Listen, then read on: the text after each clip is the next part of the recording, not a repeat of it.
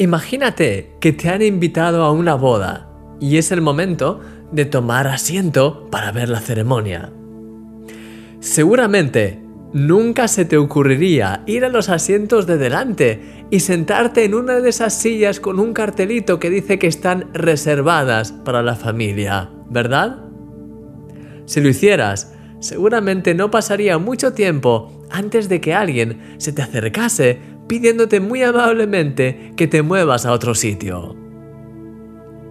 Esta situación es exactamente la que Jesús describe en la Biblia cuando dice, cuando fueres convidado por alguno a las bodas, no te sientes en el primer lugar, no sea que otro más distinguido que tú esté convidado por él y viniendo el que te convidó a ti y a él, te diga, da lugar a este.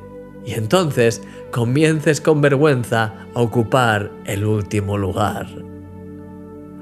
El orgullo y el deseo de ser vistos por los demás siempre nos lleva a tomar malas decisiones.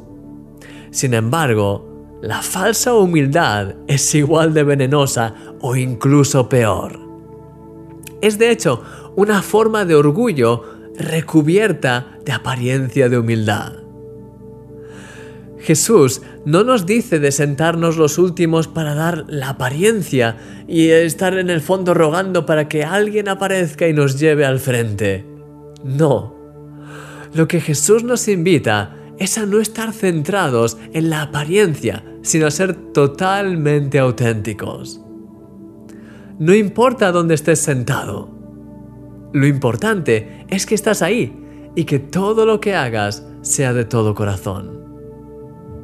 Querido amigo, sé libre de la apariencia y disfruta de cada momento de tu vida con una actitud totalmente renovada.